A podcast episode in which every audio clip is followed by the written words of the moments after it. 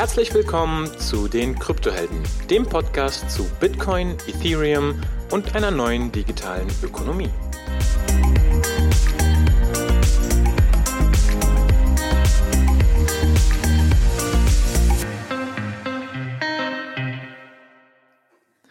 So, hallo und herzlich willkommen. Heute ist der Marius bei uns zu Gast und wir sprechen über unter anderem über Ethereum Improvement Proposals und ähm, EIP 1559. Hi Marius. Hallo Onur, vielen Dank für die Einladung. Ja, ich freue mich sehr, dass du ähm, hier bist. Was ganz witzig war, ist, ähm, als wir so ein bisschen über das Thema diskutiert haben, habe ich so überlegt, hey, wen kann ich denn interviewen und wer wäre da ein guter Gast? Und ich habe gar nicht an dich selber gedacht und dann habe ich gesehen, ey, du bist ja da eigentlich mega tief drin. Vielleicht sollten wir das einfach äh, zusammen machen. Ja, ich glaube, es passt ganz gut. Ich bin nicht hundertprozentig äh, vertraut mit äh, 1559 äh, jetzt äh, schon im Moment, aber ich denke, die meisten, ähm, die meisten Fragen kann ich schon gut beantworten. Ja, vielleicht ähm, steigen wir mal so ein bisschen ein. Ähm, wer bist du überhaupt? Was machst du und ähm, wie bist du dazu gekommen, ähm, überhaupt an Ethereum zu arbeiten und was machst du da genau? Also ich bin der Marius. Ich bin 2017 in, in den Bereich so gekommen, ähm, habe erst äh, Mining-Software geschrieben, dann habe ich zwei Jahre lang an einem Startup äh, gearbeitet im äh, Scaling-Bereich, Layer, Layer 2. Und ähm, irgendwann wollte ich mich dann nochmal ein bisschen auf mein, ähm, mein Studium konzentrieren. Also ich bin noch Student, schreibe gerade meine, meine Masterarbeit über ähm, äh, Fuzzing. Also ich teste verschiedene Ethereum-Implementierungen gegeneinander, um eben irgendwie Unterschiede zwischen den einzelnen Implementierungen zu finden, die natürlich sich kritisch auf das äh, Ethereum-Netzwerk äh, aus, aus äh, ja, die, die kritisch äh, sind fürs Ethereum-Netzwerk. Und ähm, ja, dann habe ich gedacht, ich fokussiere mich nochmal ein bisschen mehr auf mein Studium und habe meinen Job äh, bei dem Startup gekündigt. Und zwei Wochen später kam dann eine Mail von der Ethereum Foundation, ob ich nicht Lust hätte, an Go Ethereum äh, mitzuentwickeln. Ähm, für die Leute, die Go Ethereum nicht kennen, das ist die größte Ethereum-Implementierung. Also im Gegensatz zu Bitcoin hat Ethereum äh, verschiedene Implementierungen in verschiedenen Programmiersprachen für das gleiche Protokoll. Und Go Ethereum ist eine, eben in Golang, ähm, einer besonderen Sprache von Google. Und die ist für 70 bis 80 Prozent des Netzwerkes, äh, des Ethereum-Netzwerkes verantwortlich. Und ja, also in dem Team mache ich so ziemlich alles, was anfällt. Von, von Core-Entwicklung, also wo es dann wirklich um äh, Probleme äh, geht, die das, Net das jetzige Netzwerk äh, betreffen, bis zu ähm, Interfaces, wo es darum geht, wie kann man mit, mit unserer Software oder mit Ethereum interagieren, Transaktionen senden, äh, äh gucken, was in den Transaktionen, was in den Blöcken äh, steht und sowas. Ja. ja. Super spannend, super, super, super spannend. Da ist so viel schon drin gewesen, deswegen muss ich äh, ganz kurz äh, stoppen hier. Ich fange mal, äh, versuche mal chronologisch das durchzuarbeiten. Du hast gesagt, du hast Miner-Software geschrieben. Ähm, ich habe ja 2016, äh, 17 auch an so einer kleinen Mining Operation gearbeitet. Also was wir immer benutzt haben, wir haben ja keine Full Nodes am Laufen lassen, also wir haben ja keine Full Nodes laufen lassen, sondern wir haben mal diese Headless Mining Software äh, betrieben, CC Miner oder, oder Claymore und so weiter. An welchem Projekt hast du damit gearbeitet? Ähm, ich habe an am ETH Miner mitgearbeitet. Ah, okay. Das heißt, war das wirklich quasi GPU-Programmierung, Matrizenberechnung, was eben das so effizient wie möglich gestaltet oder welchen Teil hast du da äh, abgebildet? Ja, genau. Also ähm, das war ganz, ganz lustig. Ich hatte in der Uni ein Fach, das nannte sich äh, Programmierung massiv paralleler Prozessoren. Und man hat so ein bisschen äh, CUDA gelernt. Das ist eine Programmiersprache eben für, für GPUs. Ähm, und ich dachte mir, hm, ich würde mir gerne mal ein Programm angucken, wo das halt wirklich äh, verwendet wird. Und dann bin ich äh, auf GitHub auf dem äh, auf den ETH-Miner ge gestoßen und habe dann da angefangen, habe gemerkt, da sind irgendwie, da werden Funktionen verwendet, die sind, ähm, die sind im neuen CUDA-Standard gar nicht mehr drinne. Ähm, die, die sind irgendwie alt und sollten eigentlich nicht mehr benutzt werden. Dann habe ich die irgendwie ersetzt und habe halt so ein bisschen äh, angefangen, dann Open Source Entwicklung äh, für diesen ETH-Miner zu machen und bin dann relativ schnell in das, in das Kernteam aufgestiegen. Also das Kernteam bestand aus drei Leuten und ähm, ja, dann haben wir da so ein bisschen, bisschen Software geschrieben. Ja, super, also super spannend. Und äh, als ich, als ich damals ähm, in diesem Mining-Bereich war, ich fand die Programmierung von Mining-Software ist also für mich das Traum, perfekte Business Model gewesen, weil du schreibst quasi ein Stück Software und dann kriegst du halt einen geringen oder könntest du es so einstellen, dass du einen kleinen, geringen prozentualen Anteil der, der Fees erhältst, zum Beispiel 1% oder 0,5% und äh, fokussierst dich halt nur auf diese Software, ähm, mit der poten potenziell Millionen oder Milliarden äh, umgesetzt werden. Und das fand ich echt so spannend. Aber CUDA-Programmierung, was du angesprochen hast, das ist für mich wirklich eine ganz andere Welt. Da habe ich noch überhaupt nichts mit zu tun gehabt. Ich habe wirklich nur ganz klassisch verteilte Systeme, Client-Server-Applikationen, jetzt auch ein bisschen Peer-to-Peer-Systeme. Von daher, äh, ich glaube, das ist schon so eher die Königsdisziplin ähm, der Programmierung. Was, in was für einer Sprache habt ihr da gearbeitet zum Beispiel? Ähm, ja, also man, man in GPU-Programmierung schreibt man immer in, in zwei Sprachen ähm, meistens in C++, äh, auf, auf, also die Seite des Codes, der auf, der, auf dem Prozessor läuft und äh, eben in CUDA für die Grafikkarte. Und dann muss man immer die äh, Dateien oder die, die, die Informationen von, äh, vom Computer zur Grafikkarte kopieren und dann auf der Grafikkarte dann irgendwie was machen, die Hashes berechnen zum Beispiel. Und dann wieder zurück äh, programmieren, äh, zurückkopieren.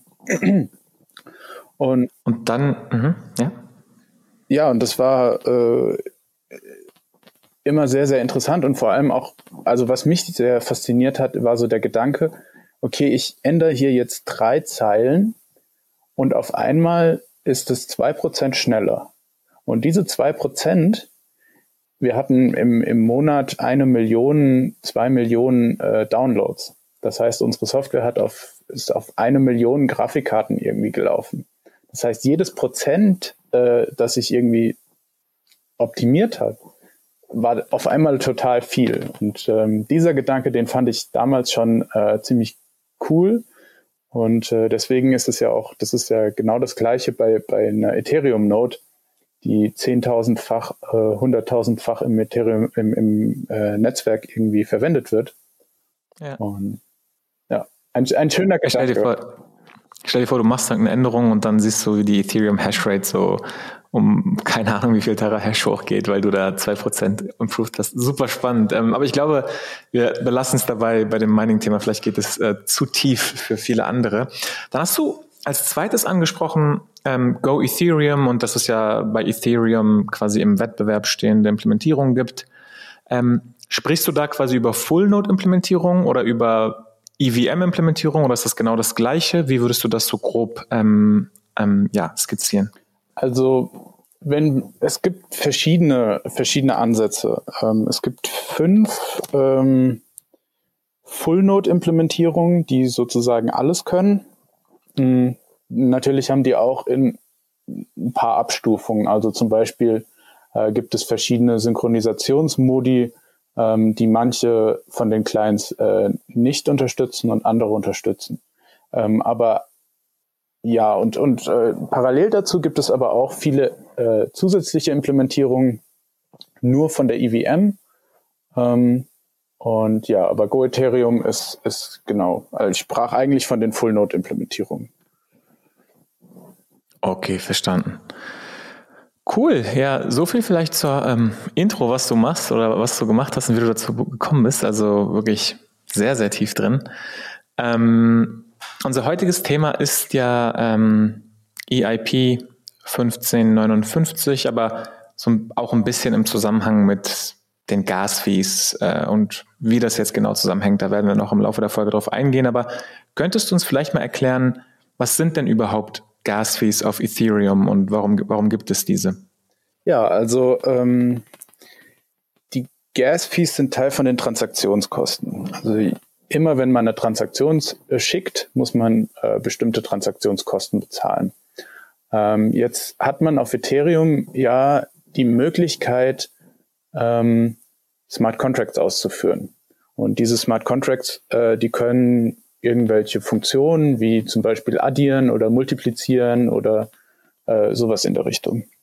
Jetzt ist natürlich, dauert ein, ein Multiplizieren ähm, dauert länger als ein Addieren.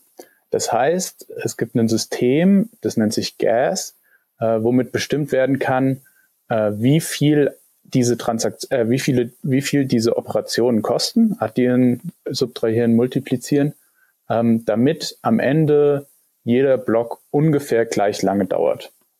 Und äh, die Transaktionskosten, die, ähm, die sind nun die Gas-Fees, ähm, also wie viel, wie viel Gas äh, deine Transaktion äh, verwendet, die, die Operation, die du benutzt, mal, ähm, mal dem Preis, den du bereit bist, dafür zu zahlen. Also wenn du sagst, du bist jetzt bereit, pro Gas äh, zwei Cent zu zahlen, ähm, dann werden deine Gas-Fees oder werden deine Transaktionskosten, die am Ende rauskommen, höher sein, als wenn du bereit bist, nur äh, 0,02 Cent dafür zu bezahlen. Mhm. Und an wen gehen die Gasfees heute? Ähm, die Gasfees, die gehen direkt an die Miner. Also dafür, dass die Miner deine Transaktionen in einen Block ähm, reinpacken, äh, werden sie entlohnt mit den Transaktionskosten. Also den Gasfees. Und ähm, ist es ähnlich wie bei Bitcoin, dass es zusätzlich zu den Gas-Fees noch quasi diese Coinbase Block Rewards gibt? Ich glaube, die waren bei zwei Ethereum oder äh, wie ist es äh, auf Ethereum genau aktuell? Genau, also es, zusätzlich zu den Transaktionskosten kriegt der, der den Block meint, äh, zwei Ether äh, Block Reward. Ähm, genau, also die Transaktionskosten sind sozusagen Incentive oder ähm, Anreiz. Anreiz, genau. Es ist schwer, schwer, äh, das alles irgendwie zu übersetzen. Ähm, das ist mir sehr bekannt. sind Anreiz dafür, ähm, Transaktionen in den Block zu packen und zusätzlich gibt es nochmal den Block Reward, der sozusagen neue Ether schafft und Anreiz äh, und einen zusätzlichen Anreiz bildet, überhaupt Blöcke zu meinen. Okay, aber dann habe ich schon mal verstanden, warum es mehr kostet, einen ERC20-Token zu versenden als ETH. Wenn ich ETH, also Ether versende, bin ich so im Durchschnitt zurzeit bei sechs bis acht Dollar gefühlt. Und bei ERC20-Token bin ich da eher bei 20 bis 60 Dollar, je nach Tageszeit. Und das hast du erklärt, bei ERC20-Token muss ja ein Smart Contract ausgeführt werden. Und der ist teurer, weil eben komplexere arithmetische oder was auch immer Operationen stattfinden müssen. Ist das so halbwegs korrekt? Ja, das ist genau, genau korrekt, genau richtig. Ähm, also eine, eine, normale Transaktion, die kostet äh, 21.000 Gas. Das ist so festgelegt worden. Und ähm, ein ERC20 äh, Transfer, der kostet so viel, also da kommt es sehr drauf an, wer den ERC20 Contract, den, den Smart Contract geschrieben hat. Ähm, Okay. Gas wird in Ethereum gezahlt, ne? Genau, Gas muss und wenn, Ethereum, wenn du kein Ethereum hast, dann äh, kannst du auch keine Transaktionen schicken auf Ethereum. Und, und wie ist die Umwandlung quasi jetzt von 21 Gas zu Ethereum? Also ist das, wie, wie würde ich das umwandeln in meinem Kopf? Ähm, es gibt also, wie gesagt, es gibt Gas und dann den Preis, den Gaspreis, sozusagen den Preis, den du für ein Gas bereit bist zu zahlen. Ähm, das ist nochmal, und das wird eigentlich in, in Ethereum äh, denominiert. Ähm, und damit kannst du eben, damit kommt die Marktkomponente ins Spiel. Also Gas sagt ja nur, wie, wie, wie, wie viel Rechenleistung eine Transaktion kostet. Ah, okay. Jetzt Und mhm. jetzt, jetzt muss es ja noch einen Markt geben, sodass du sozusagen, ähm, wenn du denkst, dass deine Transaktion wichtiger ist als andere Transaktionen, dann willst du ja mehr bezahlen können, damit deine Transaktion äh, schneller ausgeführt wird, zum Beispiel. Und deswegen sind die, die finalen Transaktionskosten äh, ist der Gaspreis mal äh, dem, der, der Menge an Gas, die du eben für die Berechnung ausgeben müsstest. Und sprechen wir bei dem Gaspreis, ist das quasi dieser, dieser GWI? Genau. Ähm, okay. Ähm, also die kleinste ähm, Einheit von Ethereum ist ein Wei. Ähm, mhm. Und nach Wei Tang, einem, einem der Ethereum Researcher oder auch Blockchain Researcher. Und äh, Gwei steht für Gigaway. Das sind eine Million Way oder sowas. Also da weiß ich, weiß ich im Kopf nicht. Okay, so okay.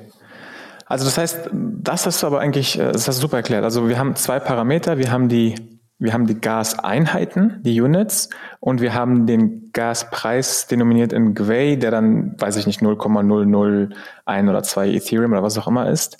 Und wenn ich das miteinander multipliziere, dann wäre ich quasi so viel Gas bereit zu zahlen. Und so wie ich, wie ich das jetzt verstanden habe, wenn ich jetzt mehr Gas-Units angebe, als ich eigen, also als, als ich tatsächlich auf der Chain verbrauche, zahle ich aber nur das, was verbraucht wurde oder wie passiert, was passiert da genau? Ähm, ja, genau. Also man zahlt, man zahlt nur das, was man verbraucht. Man kann einen, man kann einen maximalen Betrag angeben an Gas, den man verbraucht. Und man zahlt aber nur das, was man verbraucht. Außer wenn deine Transaktion ähm, es gibt so bestimmte Fälle, in denen deine Transaktion, wenn deine Transaktion fehlschlägt, dann wird entweder ein Teil oder das deine, dein ganzes Gas wird verbrannt und äh, beziehungsweise gibt, äh, wird zum, zum Miner geschickt.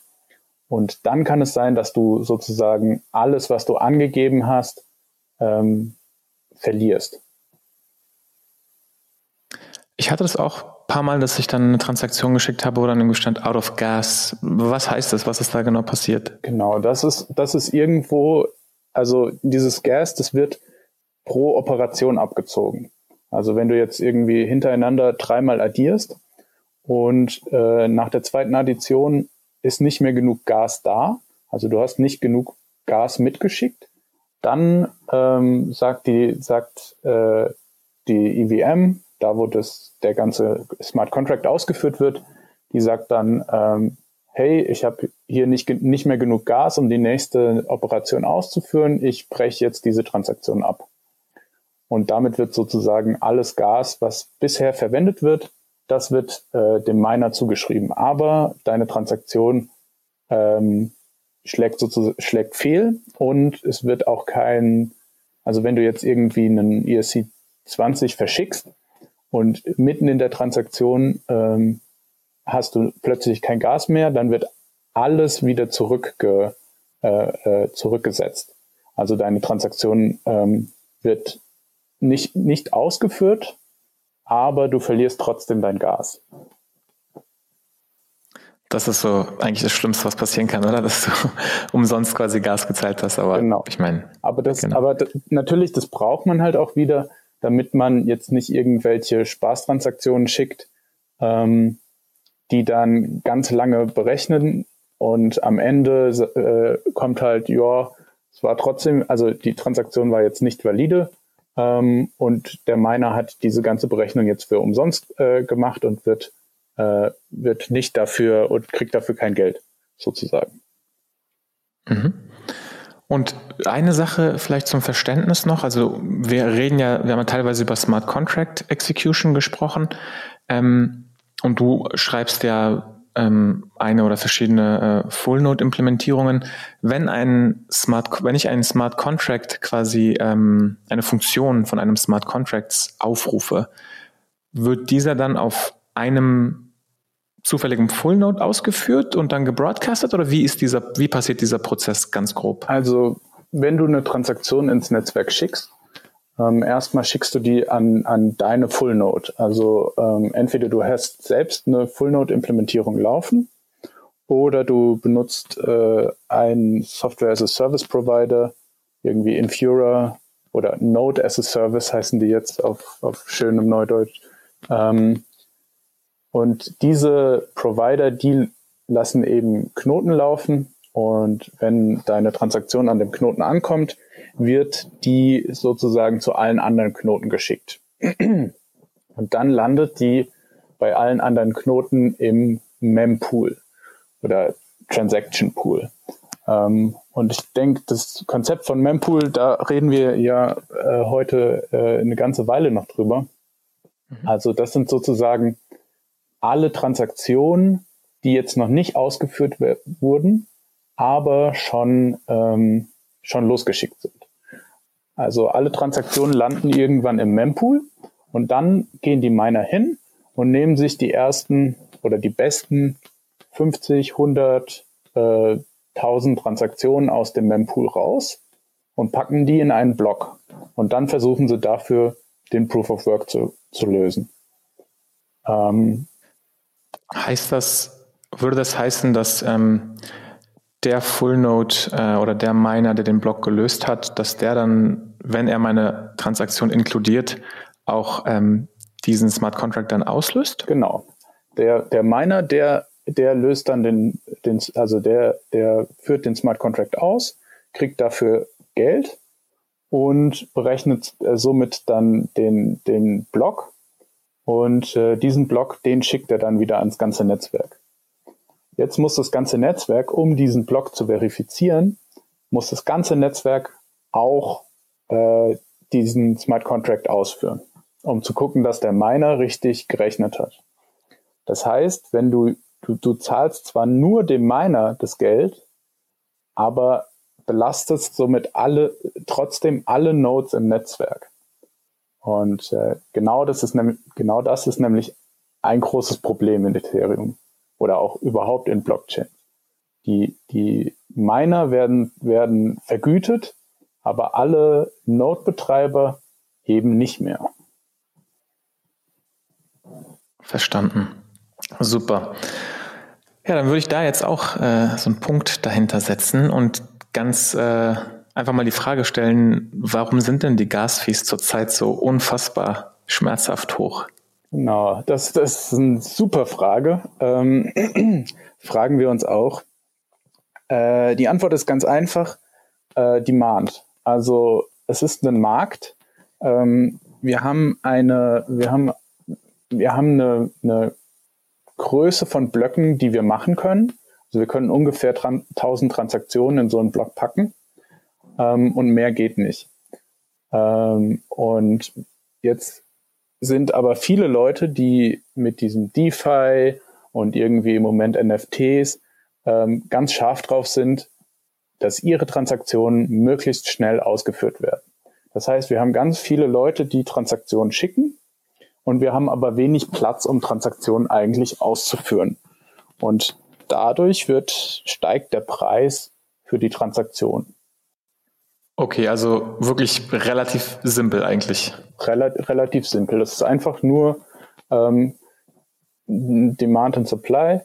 Und äh, ja, wir haben so viel Demand, dass unsere Supply nicht mehr aus, ausreicht.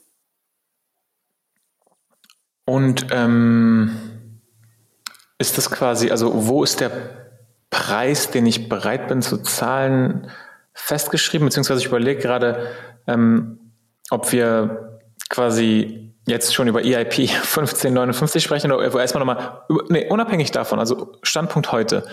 Wie wird diese, wie wird diese Transaktion gepreist? Was ist da für ein Mechanismus dahinter? Ähm, also es ist einfach, man, man schickt seine Transaktion los und guckt, äh, ob, ob sie ausgeführt wird. Ähm, ich glaube, es heißt First Order Auction. Mhm. Ähm, das heißt, First Price Auction oder genau, First Auction. Äh, und dann, wenn sie bei meiner ankommt, nimmt der die teuersten Transaktionen, die für ihn das meiste, den meisten Gewinn haben, die nimmt er und packt sie in den Block. Also es ist quasi wirklich eine Auktion. Ne? Also muss man sich mal irgendwie vor Augen halten. Es gibt jetzt keinen festen Preis oder so, sondern es ist eine Auktion, je nachdem, wie viel ich bereit bin zu zahlen.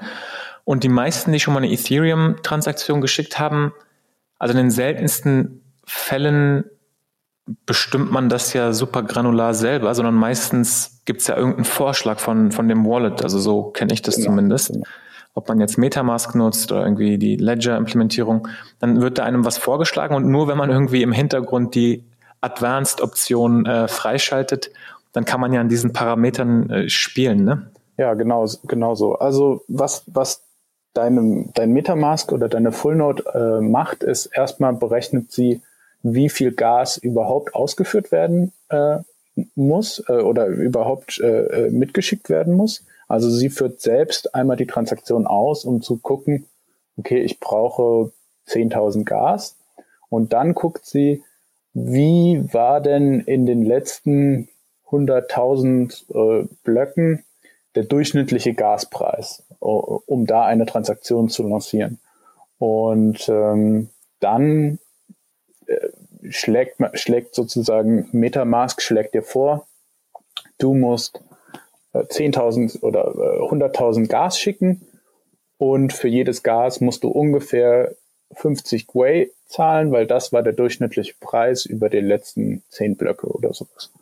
Und okay. Mhm. Also wir haben jetzt knapp eine halbe Stunde gesprochen, aber ich glaube, ich glaube, diese Grundlage äh, war notwendig und auch ich selber habe ein, zwei neue Sachen gelernt, die ich vorher, die mir vorher so nicht äh, klar waren. Viel, vielen Dank dafür. Jetzt äh, kommen wir mal langsam zum EIP und meine, meine erste Frage, bevor wir in diesen spezifischen EIP 1559 eintauchen, ist, was ist überhaupt ein EIP und wo findet, wo findet das denn statt? Also wo, ähm, wo werden denn überhaupt diese Entscheidungen getroffen? Kann da jeder mitmachen? Passiert das irgendwie hinter verschlossenen Türen? Vielleicht kannst du da mal so einen kleinen Einblick äh, schaffen. Ja, genau. Also EIP äh, steht für Ethereum Improvement Proposal, also sozusagen Ethereum Verbesserungsvorschlag. Ähm, Leute aus der Informatikwelt kennen das vielleicht von äh, den Python Improvement Proposals oder auch von RFC, ähm, ein Request for Comments. Also man stellt sozusagen einen Verbesserungsvorschlag dar und dann wird darüber abgestimmt, ob dieser Verbesserungsvorschlag äh, in Ethereum implementiert werden muss. Zum Beispiel sagst du jetzt, die Transaktionen sind viel zu teuer. Ähm, und äh, was man machen kann, ist, ist einfach die Blöcke größer machen und mehr Transaktionen pro Sekunde irgendwie verschicken. Das, da gibt es andere Probleme, aber ich weiß nicht, ob wir da heute noch äh, drüber reden. Ähm, und dann würdest du sozusagen ein, ein Ethereum Improvement Proposal äh, machen. Da gibt es ein, eine GitHub-Page, äh, ein, ein GitHub-Repository. Äh, und da lädst du dann deinen Verbesserungsvorschlag hoch und dann wirst du eingeladen zum All Core Dev Call. Der All Core Dev Call ist ein, ein, ein, eine Session irgendwie, wo sich alle Core-Entwickler, also alle, die irgendwie Node-Software schreiben oder mh, hm, die irgendwie ja in Ethereum irgendwie wichtig sind, die werden da eingeladen und ähm, besprechen dann diese Verbesserungsvorschläge. Und ähm, mhm. ja, also zum Beispiel ist, Vitalik ist da, ist da auch immer, wenn es irgendwie um Kryptographie geht oder ähm, also es, das Publikum ist immer ein bisschen unterschiedlich, aber die Leute, die eine Full Node implementieren, sind da eigentlich immer vertreten und dann oft so Leute wie Metamask aus dem, oder Infura aus dem näheren Ethereum-Umfeld. Und diese Calls sind ja in irgendeiner Art auch öffentlich. Ne? Also ich weiß jetzt nicht, ob die live gestreamt werden, aber zumindest kann man sich die im Nachhinein noch anschauen. Genau, also die werden, die werden live gestreamt ähm, auf YouTube, auf dem Ethereum Foundation äh, Kanal. Und ähm, man kann äh, fragen, ob man reingelassen wird. Also es gibt einen, es gibt einen Link Und ähm, da gibt es dann äh, zwei, drei Leute, die, die diesen Call immer organisieren. Äh, Hudson und Hudson hat das jetzt die letzten zwei Jahre gemacht und äh, Tim äh, Bako ähm, übernimmt es jetzt und den kann man einfach eine Nachricht schreiben und sagen, hey, das ist ein Thema, dazu habe ich irgendwas zu sagen, äh, lasst mich rein.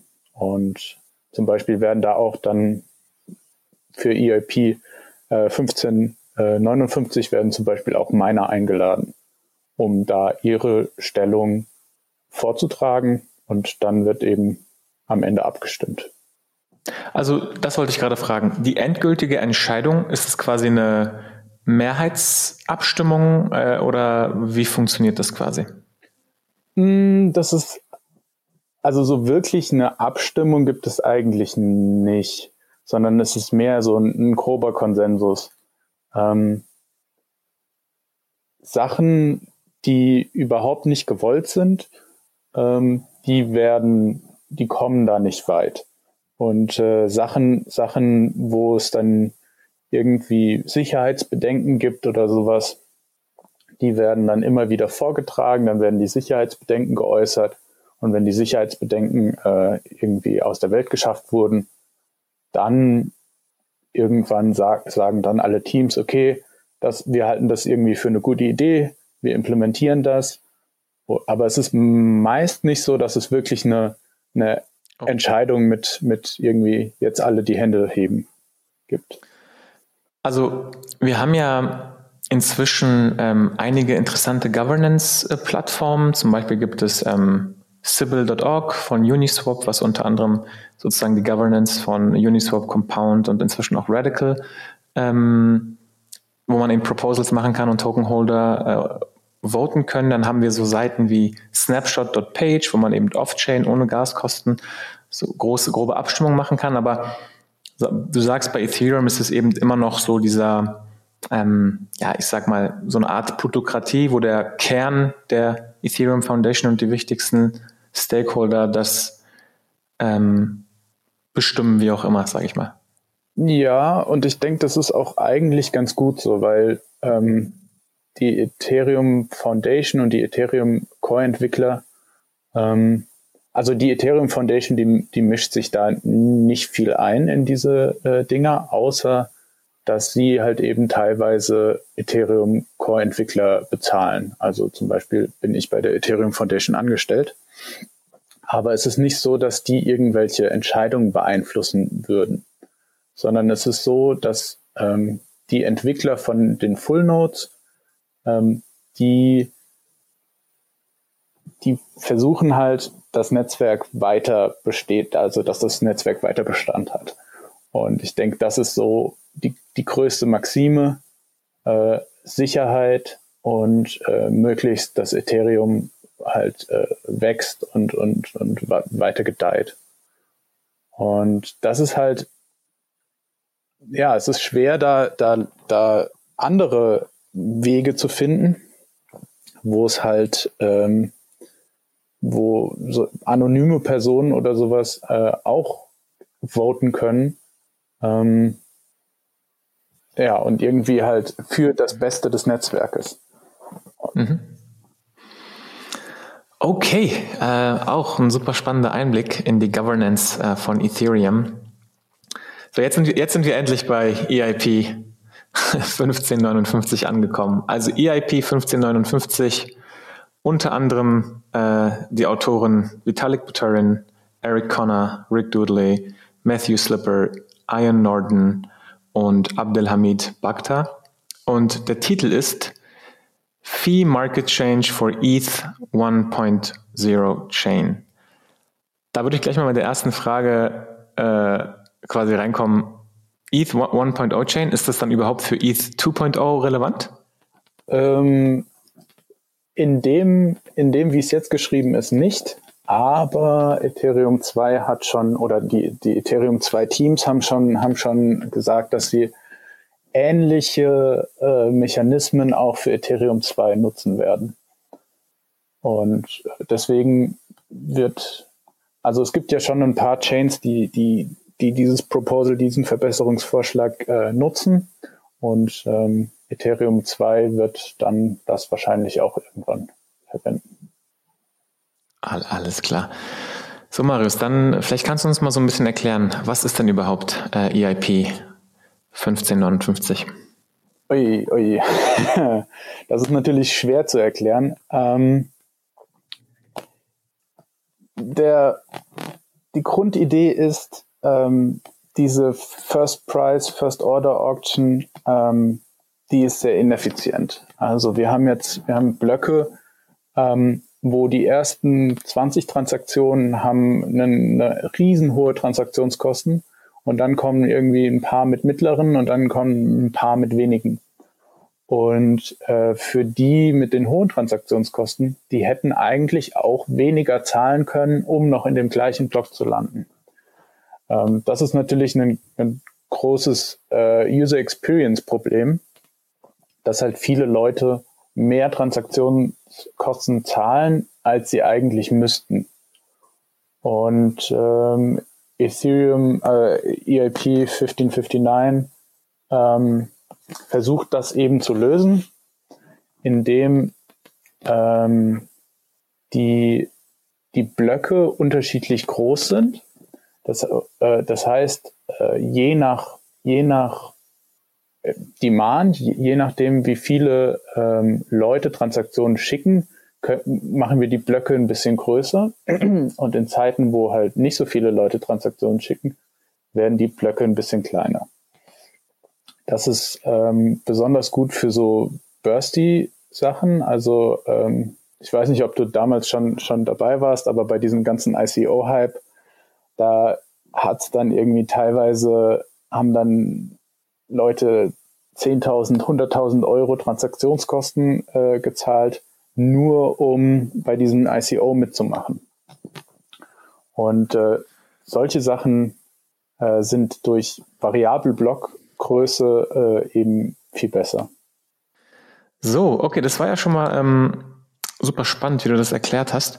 Wie, wie funktioniert denn das jetzt genau? Also was verändert sich jetzt ähm, von dieser First Price Auction, damit diese Veränderung in den Blöcken, die du gerade beschrieben hast, funktionieren kann? Was ist da jetzt genau die Veränderung? Also die Veränderung ist, dass äh, die Blockgröße variieren kann ähm, und sozusagen ein Teil der Transaktionskosten werden jetzt auf einmal verbrannt. Und äh, das nennt sich Base Fee. Also die Transaktionskosten werden jetzt geteilt in äh, Base Fee und Tip. Also Tip ist sozusagen ähm, ähm, Trinkgeld für den Miner. Und äh, die Base Fee, äh, die wird verbrannt. Also die wird wirklich, das Geld wird gelöscht sozusagen. Ähm, und das hat eben äh, mehrere Gründe. wenn wir jetzt die Base Fee nicht verbrennen würden, also wenn wir jetzt sagen würden, okay, wir machen einfach nur die Blöcke größer, ähm, dann äh, hat das ganz, ganz viele Probleme, weil das ja heißen würde, ähm, auf einmal können die Leute viel, viel mehr Daten speichern. Und die Ethereum Blockchain, die wächst sehr, sehr schnell im Moment. Ungefähr 50 Gigabyte im Jahr. Ähm, und das würde natürlich, wenn wir jetzt die Blockgröße verdoppeln würden, würde das doppelt so schnell wachsen. Ähm, und das ist auf längere Zeit nicht tragbar. Und deswegen können wir die Blockgröße nicht einfach größer machen, sondern sie muss variabel sein. Ähm, jetzt, wenn die Blockgröße variabel ist, könnten die Miner ja einfach äh, die Blockgröße immer so groß halten, wie sie wollen. Und ähm, dann hätten wir wieder genau das gleiche Problem. Das heißt, die Transaktions, äh, ein Teil der Transaktionskosten werden jetzt verbrannt und ähm, dadurch, äh, dadurch wird dann und, und wie viele Transaktionskosten verbrannt werden, ist je nachdem, wie groß der Block ist. Das heißt, wenn der Block jetzt ähm, größer als also wir haben einen Mittelwert, wir haben 10.000 oder 100, äh, 10 Millionen Gas. Und wenn der Block jetzt doppelt so groß ist, dann steigt sozusagen die Base Fee. Und äh, das heißt, es wird teurer, Transaktionen, Transaktionen zu schicken auf Ethereum. Äh, so lange, bis nicht mehr genug Transaktionen da sind und die Blockgröße wieder kleiner wird. Wer oder was bestimmt die Blockgröße? Ist das weder Angebot und Nachfrage oder wovon hängt die Blockgröße ab? Ähm, also zu welchem Zeitpunkt? Das ist, das ist wieder, das ist wieder Angebot und Nachfrage. Hm. Also je mehr Transaktionen äh, geschickt werden, die genug Transaktionskosten haben, um eben diese Base-Fee zu übersteigen, ähm, desto mehr Blöcke, ähm, äh, desto größer werden die Blöcke. Ja, super spannend. Jetzt hast du von der Base-Fee gesprochen, also die, die aktuellen Fees werden quasi aufgebrochen in Base-Fee und Tip. Und die Base-Fees werden verbrannt. Jetzt haben wir ein System, wo es eben diese äh, zwei Ether Block Rewards gibt, um einen Anreiz für die Miner zu schaffen, plus den Fees. Und jetzt haben wir zum ersten Mal den Fall in der Geschichte, dass ein Teil dieser Fees äh, verbrannt werden. Das heißt, wie siehst du das aus monetärer Politiksicht. Also, dass jetzt quasi von einem rein inflationären System zum ersten Mal ein Mechanismus eingeführt wird, der so einen deflationären Charakter hat. Wie glaubst du, wirkt sich das jetzt nicht unbedingt auf den Preis, aber überhaupt auf das ganze Ökosystem aus? aus genau.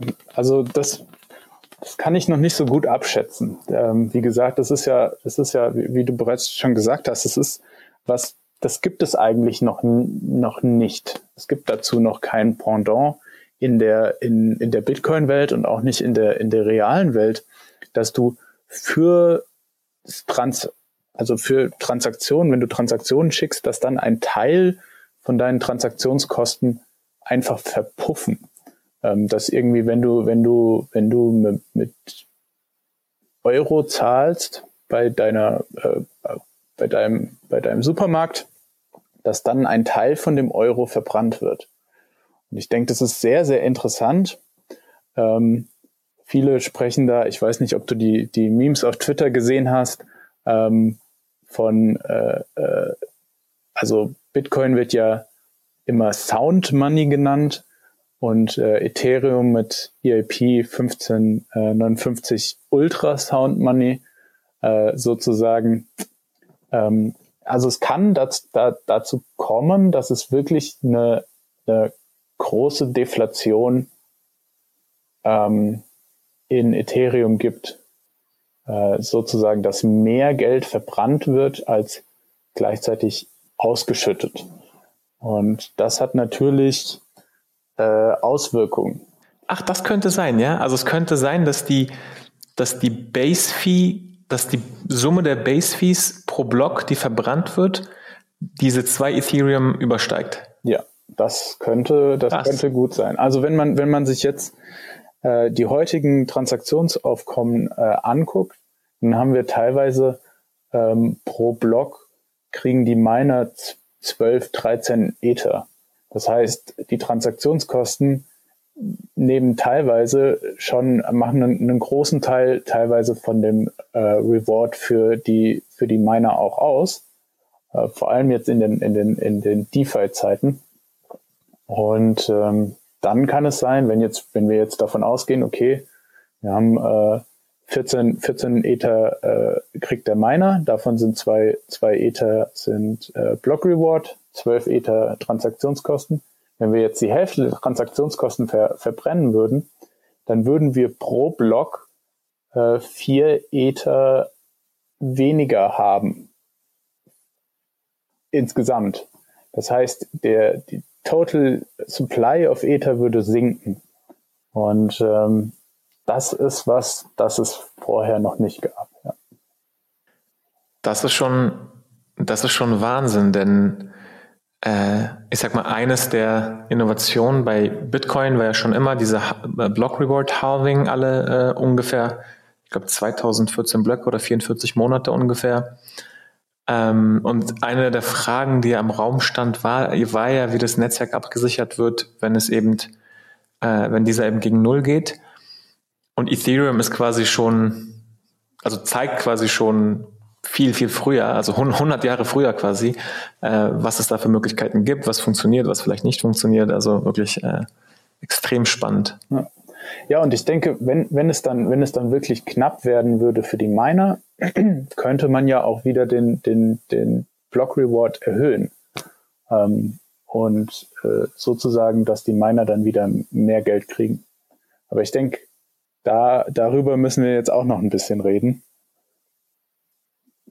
Ob und wie die Miner diesen Vorschlag denn finden.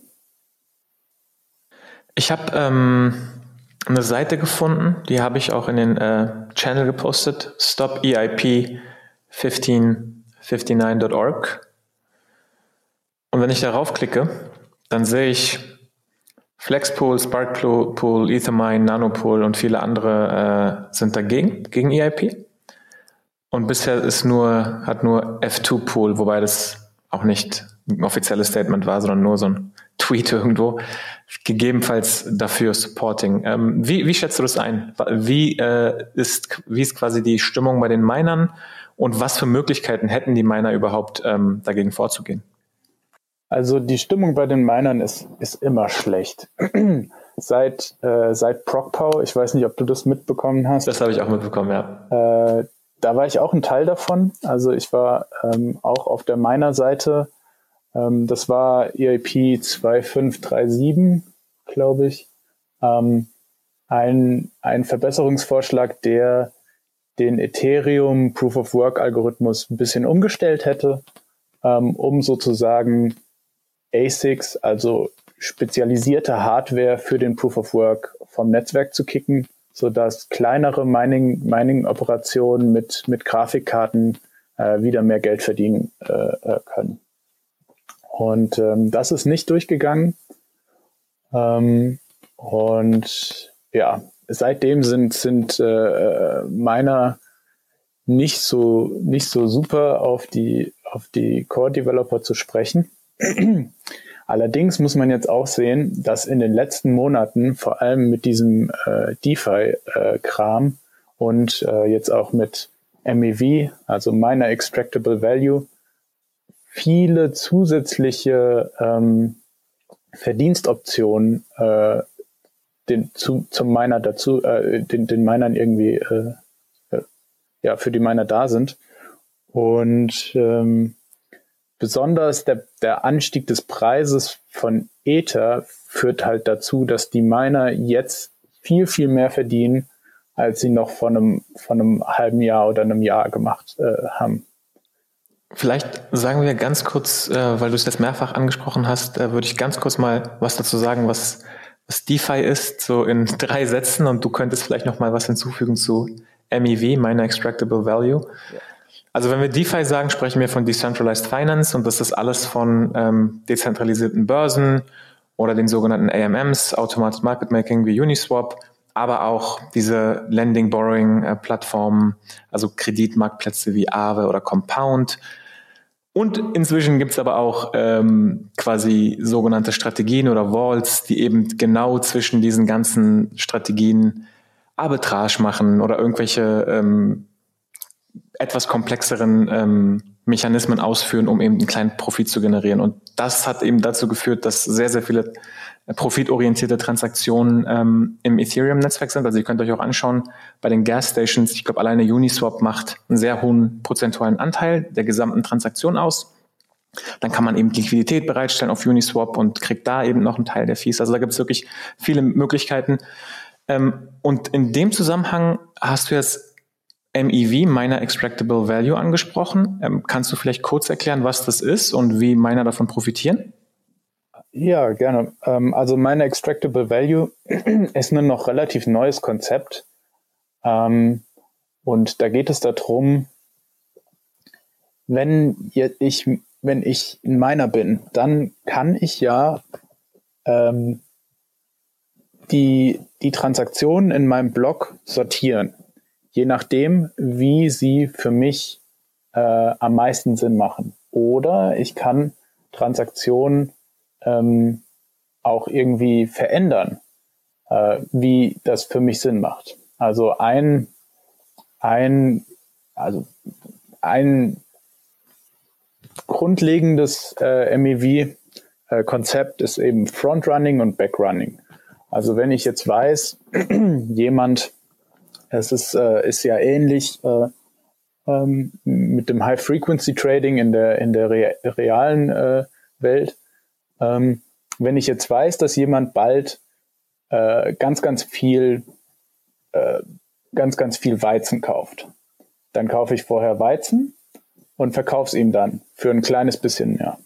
Ähm, und äh, diese, diese, diese Strategie, die nennt sich äh, Frontrunning.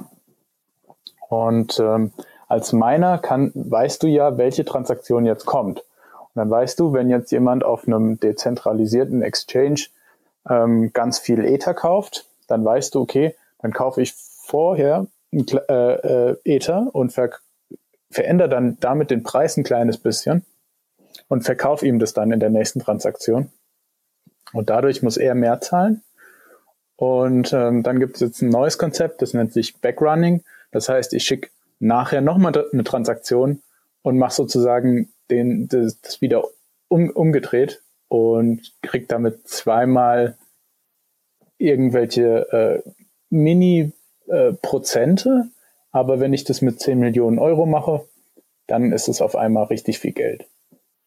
Ver verrückt. Äh, ich weiß nicht, ob du den Wall Street Bets äh, GameStop äh, so ein bisschen verfolgt hast.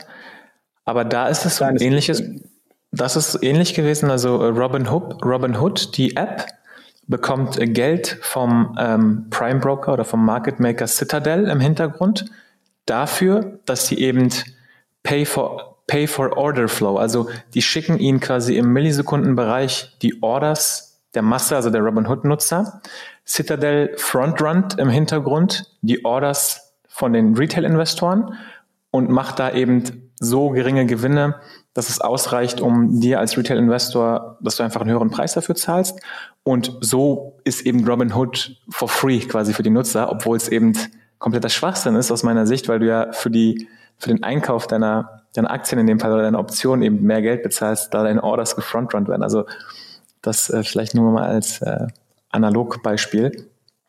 Was ich noch so ein bisschen mitbekommen habe, dazu ist, also du hast ja gesagt, okay, der Ether-Preis ist gestiegen, was zu den hohen Gasfees äh, geführt hat. Aber jetzt haben wir quasi die Situation, dass wenn die Miner beobachten, dass da irgendwie Arbitrage in Millionenbeträgen gemacht wird, dass da quasi wie so ein Teufelskreis entsteht, dass jeder diese Order frontrunnen will oder vielleicht sogar backrunnen will, wie du es beschrieben hast. Das heißt, es werden immer mehr höhere Gaspreise gezahlt, um diese Order zu setteln oder zu bekommen. Und die Wallets ziehen eben einfach nach, indem sie immer höher abschätzen, sodass die Nutzer dann auch immer mehr höhere Gaspreise zahlen. Also wie ist das nicht so ein Teufelskreis, der einfach den Preis in die äh, Höhe schießen lässt? Absolut, absolut, ja. Ähm, also vor allem die, die, die, größten Gewinne, die macht man eigentlich ähm, mit Liquidations. Also äh, du hattest ja, es gibt ja eine, eine Kryptoheldenfolge über, über DeFi und eine Art von DeFi ist sozusagen, sich Geld zu, Geld zu, ähm, zu leihen. Man hinterlegt irgendwie eine, eine Kryptowährung und leiht sich dafür eine andere Kryptowährung. Ähm, jetzt gibt es natürlich, wenn jetzt der Preis von der einen Kryptowährung so sehr runtergeht, ähm, dass du nicht mehr genug Sicherheit hinterlegt hast, dann wirst du liquidiert sozusagen. Das heißt, dein Geld wird, ähm, wird automatisch dann äh, umgetauscht in diese andere Währung, um sozusagen deine Schulden zurückzuzahlen. Jetzt, ähm, jetzt weiß natürlich die Blockchain nicht genau, wie ist der Preis gerade.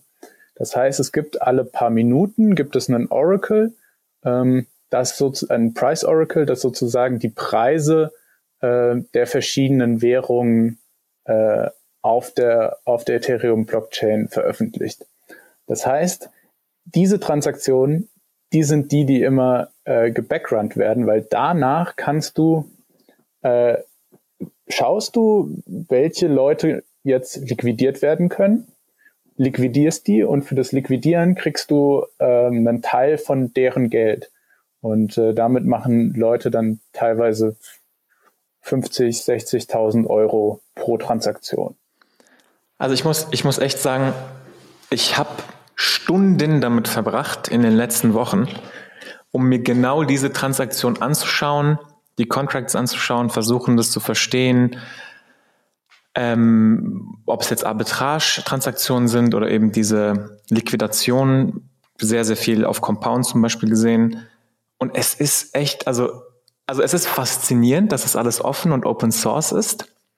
Aber es ist trotzdem nicht so einfach, quasi nachzuvollziehen, äh, welche Software jetzt benötigt wird im Hintergrund, um sowas, ich sag mal, nachzumachen. Oder teilweise wird es ja auch von gewissen ähm, anderen Smart Contracts oder Vaults ausgeführt. Ich weiß nicht, ob du von ähm, KeeperDAO, Rook mal was gehört hast. Ähm, die machen ja, ja auch. Ja. Äh, und äh, leider also, nicht, nee.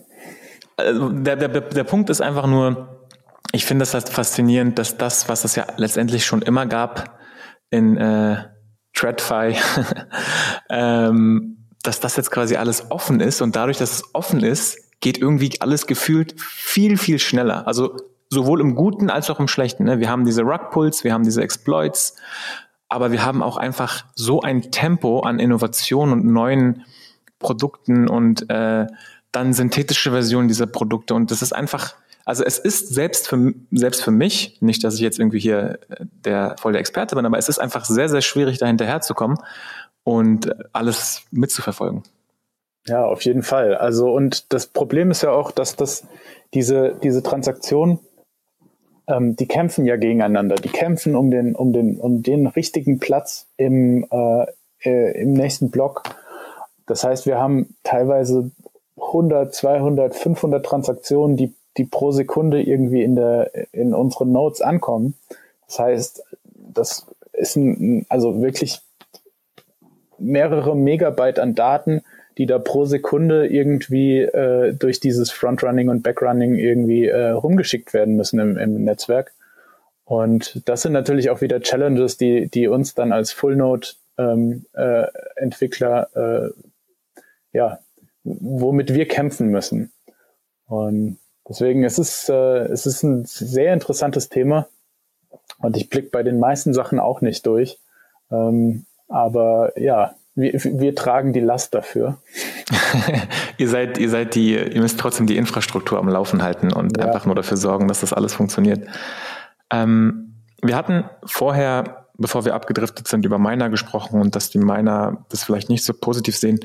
Können die Miner dagegen was machen? Also bei, bei ProgPow haben quasi die Core-Devs gesagt, das wollen wir eher nicht.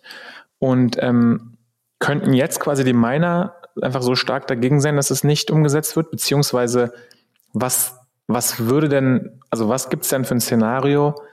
Also gibt es da zum Beispiel so ein Szenario, dass die Miner einfach forken könnten aus Protest, wenn es trotzdem umgesetzt wird von den Core-Devs? Oder wie schätzt du das ein? Ja, auf jeden Fall. Also die Möglichkeit haben die Miner immer. Wenn sie mit unseren Entscheidungen nicht einverstanden sind, dann können sie forken. Ähm, und dann, dann teilen sie die Blockchain. Ähm, und das, das Ding ist, jetzt bei dem, bei dem EIP 1559 Fork, der ist ja jetzt für den, den, den nächsten, also dieser, EIP, dieser Verbesserungsvorschlag ist für den, für den nächsten Hard Fork, für das nächste Update von Ethereum vorgesehen. Äh, London heißt es. Und in, in London gibt es noch ein, eine andere Änderung. Und diese Änderung ist ähm, die die, äh, die Difficulty Bomb. Die Difficulty Bomb, das ist sozusagen das, das einzige, ähm, das einzige Mittel, das die Ethereum Core Developer haben, um sich gegen Miner äh, zu verteidigen, sozusagen. Also Ethereum ist damals schon mit der Idee gestartet, wir machen jetzt ein Proof of Work Netzwerk und irgendwann wird das zu Proof of Stake. Und da hat man sich damals schon gedacht, okay, das ist, wird ja mit den Minern, äh, äh, die werden sich dagegen gegenstellen.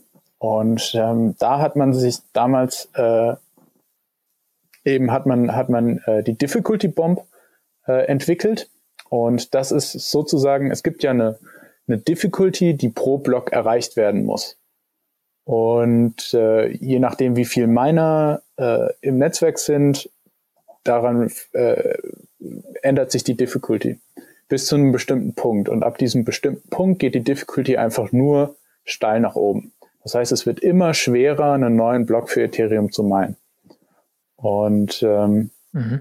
Diese Difficulty Bomb, die muss immer sozusagen entschärft werden. Alle zwölf Monate ungefähr. Und das ist jetzt natürlich in dem gleichen Update wie äh, äh, 1559. Ähm, und somit müssten, könnten die Miner nicht einfach ihre, die Chain weiterführen mit der gleichen Software, sondern mhm. sie müssten selbst Software schreiben. Das ist auch nicht schwer. Also das, die, die, diese Difficulty Bomb rauszu, rauszuschreiben, ähm, das ist eine Sache von einem halben Tag maximal für jemanden, der sich ein, ein kleines bisschen auskennt. Äh, du hast ja, ich glaube, die, die, das Hardcap von, von Bitcoin hast du ja auch mal rausgeschrieben. Ähm, genau. Also es ist ungefähr, ungefähr genauso, genauso schwierig.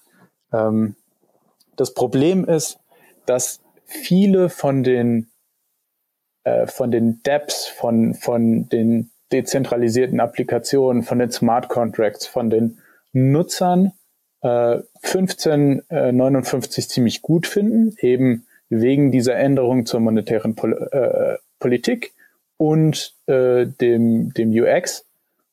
Und deswegen viele, also es gibt zu dem, äh, zu dem Stop EAP 1559 gibt es auch eine korrespondierte äh, Seite von den Befürwortern von 1559, wo halt viele von den, von den großen, ähm, äh, von den großen Protokollen, die auf Ethereum aufbauen, äh, das eigentlich gut finden und das befürworten. Und äh, ja, mal schauen. Das wäre dann äh, support EIP 1559.org. Ähm, ja. als, als Pendant zu Stop EIP 1559.org. Oh Mann, das ist, das ist so spannend. Ähm, ich, ich weiß gar nicht, in welche Richtung es jetzt gehen soll. Ich glaube, ich tendiere dazu, das ähm, to, to wrap up langsam äh, zusammenzufassen und, und aufzuräumen. Meine, ich habe noch zwei Fragen. Und du kannst gerne noch alles Mögliche hinzufügen, ähm, was dir dazu einfällt. Also die Miner finden das nicht gut. Die Miner könnten theoretisch forken. Ähm, wir werden sehen, wie das jetzt, wie die Dynamik jetzt da ist. Ähm, wie ist es mit der Sicherheit? Also wie geht es um die Sicherheit von Ethereum? Denn wenn jetzt die aktuelle Fee-Struktur in Base-Fee und Tip gesplittet wird und der Base-Fee verbrannt wird und wir haben zum Beispiel vorhin gesagt, ähm, bei, bei 12 Ethereum Rewards sind nur zwei Ethereum aus dem Coinbase Reward, vielleicht zehn Ethereum aus den Fees. Und gehen wir mal jetzt von einer 50-50-Aufteilung aus. Ich weiß nicht, ob das überhaupt realistisch ist, aber selbst wenn, dann würden jetzt einfach fünf Ethereum verbrannt werden. Das heißt, das sind irgendwie vielleicht 40 Prozent weniger. Geht dann nicht die Sicherheit, also die Hashrate vom Ethereum-Netzwerk runter? Und wenn das passiert, was bedeutet das? Theoretisch ja. Ähm, theoretisch äh, wird es für, für manche Miner nicht mehr, nicht mehr profitabel genug sein, Ethereum zu meinen und dadurch würde die Hashrate runtergehen. Ähm, Im Moment denke ich, ist es halt, ist es, ist es so, dass viele Miner ähm, sehr hohe Profite auch, äh, auch erwirtschaften. Also ich weiß, dass viele Miner sehr hohe Profite erwirtschaften, äh, vor allem jetzt in, in, mit diesem ganzen äh, DeFi. Ähm, und äh, ich denke, dass dass EIP 1559 natürlich in deren Gewinne äh, äh, schneidet, aber die jetzt nicht existenziell bedroht. Das heißt, die dürften weiterhin äh, leichte Gewinne oder genug machen, um profitabel zu sein. Ähm, natürlich kann es immer, immer sein, dass äh, manche von den Minern aufhören zu meinen, entweder aus ideologischen Gründen, weil sie sagen, Ihr habt uns jetzt mit, mit ProcPow äh, habt ihr uns veräppelt und jetzt mit äh, 1559 schon wieder. Äh, dieses Netzwerk wollen wir nicht mehr unterstützen. Ähm, oder sie sagen, äh, mein Strom ist zu teuer, ähm, ich mache nicht mehr genug Profit, um, um äh, profitabel zu sein. Ähm, ja, das kann, es kann sein, dass, dass Teile der, der Miner ähm, ihre Miner, Miner abschalten und dadurch ist die Sicherheit vom Ethereum-Netzwerk betroffen. Aber das gleiche Argument äh, gilt ja auch für das äh, Bitcoin-Halving. Also jedes Mal, wenn der Bitcoin-Reward äh, um die Hälfte äh, kleiner wird, ähm, sagen die Miner ja, okay, mit der Hälfte sind wir jetzt nicht mehr profitabel. Also die Transaktions wir müssen die Transaktionskosten jetzt so, so hoch äh, ansetzen, dass, dass wir wieder profitabel werden. Und ähm, ja, bis jetzt ist es, sind, glaube ich, noch wenige Bitcoin-Miner haben, haben irgendwie aufgehört, Bitcoin zu meinen, weil es nicht mehr profitabel ist. Ähm, und ich denke, so was ähnliches wird auf Ethereum, wird auch auf Ethereum auch passieren. Ja, sehr, sehr schöne äh, Einschätzung. So, du hast gesagt, äh, London Hardfork äh, wird bald kommen mit dem EIP äh, 1559, 1559. Aber du weißt ja, ich komme aus der schönen Stadt Berlin und äh, ich glaube, da gibt es jetzt noch einen anderen, noch ein anderes Update davor, oder? Ja, genau. Also Berlin ist äh, vorgestern, nee, gestern, gestern ist es auf dem ersten Testnetz live gegangen. Ich habe heute schon, äh, also ich bin so ungefähr der, der halt Berlin testet. Ähm, cool. ähm, in diesem Update geht es halt darum, dass das Speichern von Daten auf der Ethereum-Blockchain soll teurer werden. Das Problem dabei ist natürlich, dass äh, die Daten, die jetzt auf Ethereum gespeichert werden, die sind da für alle Ewigkeit. Das heißt, ähm, man äh, äh, ja und man, man zahlt einmal dafür, um irgendwie Daten für die nächsten 20, 30, wie lange auch immer Ethereum äh, leben wird, um diese Daten zu speichern. Und ähm, ja, was wir, was wir im Moment sehen, ist, dass halt viele Leute irgendwelche Daten auf Ethereum speichern, die eigentlich gar nicht so wichtig sind. Ähm, und äh, deswegen werden in, in Berlin werden die Speicherkosten sozusagen angehoben.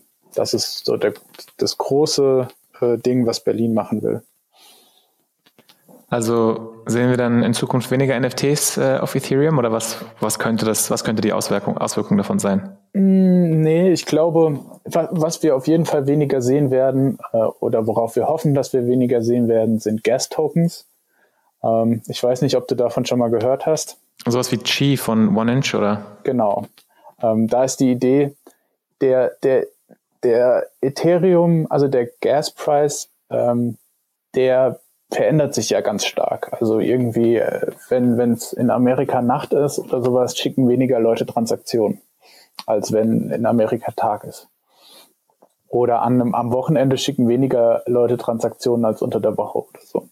Das heißt, wenn du jetzt, äh, wenn du jetzt eine Zeit hast, wo, wo, wo wenig Transaktionen da sind, dann kannst du dir diese, dann reservierst du dir sozusagen Speicher auf der Blockchain und in den Zeiten, wo, wo der Gaspreis sehr hoch ist, da gibst du den Speicher wieder frei.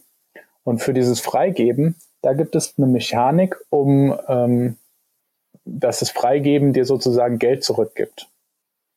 Und wenn jetzt der, wenn jetzt der Preis ähm, äh, oder also der Gaspreis steigt bis 20, ab 20, 30 Prozent oder sowas, wirst du dann profitabel. Das heißt, du müllst die Blockchain voll in Zeiten, wo wenig Transaktionen da sind und in Zeiten von, von hohen Transaktionskosten, da machst du die Blockchain wieder leer und damit kannst du Gewinn machen. Und das ist für uns ein total blödes, äh, blödes äh, Modell, ein blöder Anwendungsfall, weil du eben die Blockchain zumüllst. Teilweise diese Daten, ähm, also es gibt ja verschiedene Arten von Nodes und manche Nodes die speichern alle Daten, auch die, die später wieder freigegeben werden. Diese Archive-Nodes zum Beispiel. Und äh, die wachsen im Moment pro Jahr mit ungefähr drei Terabyte. Ähm, und da kannst du dir natürlich ausrechnen, dass es davon nicht so viele gibt und dass es die halt, wenn, wenn, wenn so Sachen wie, wie Gas-Tokens irgendwie weiter bestehen, dass es die auch nicht mehr so lange geben wird. Ähm, ja. Sehr, sehr spannend. Ähm, Alles klar.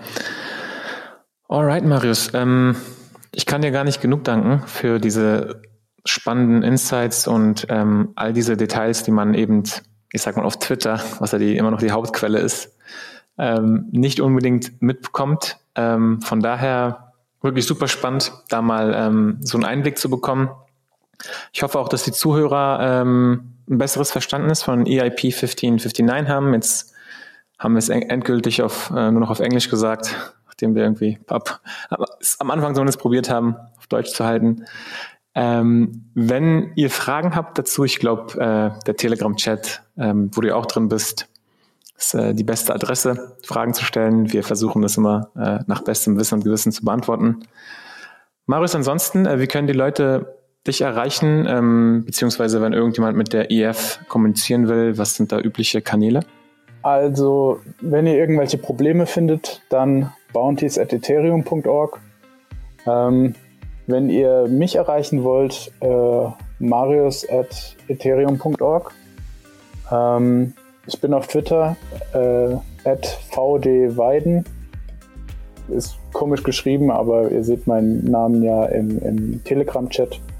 Und wenn ihr Fragen habt, dann einfach gerne in Telegram-Chat. Ähm, ja.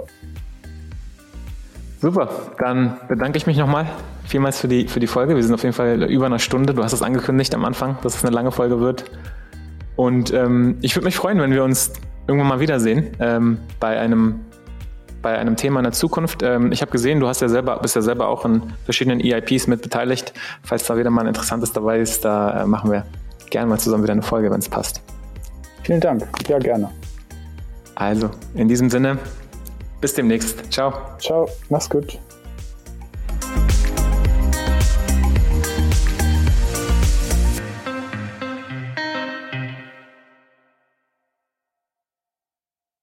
Liebe Kryptohelden, wenn ihr fleißig äh, mitdiskutieren wollt, kommt in unsere Telegram-Gruppe. Wenn ihr ansonsten Feedback habt zur Folge, kontaktiert uns gerne entweder über Telegram, Twitter oder direkt über unsere Webseite.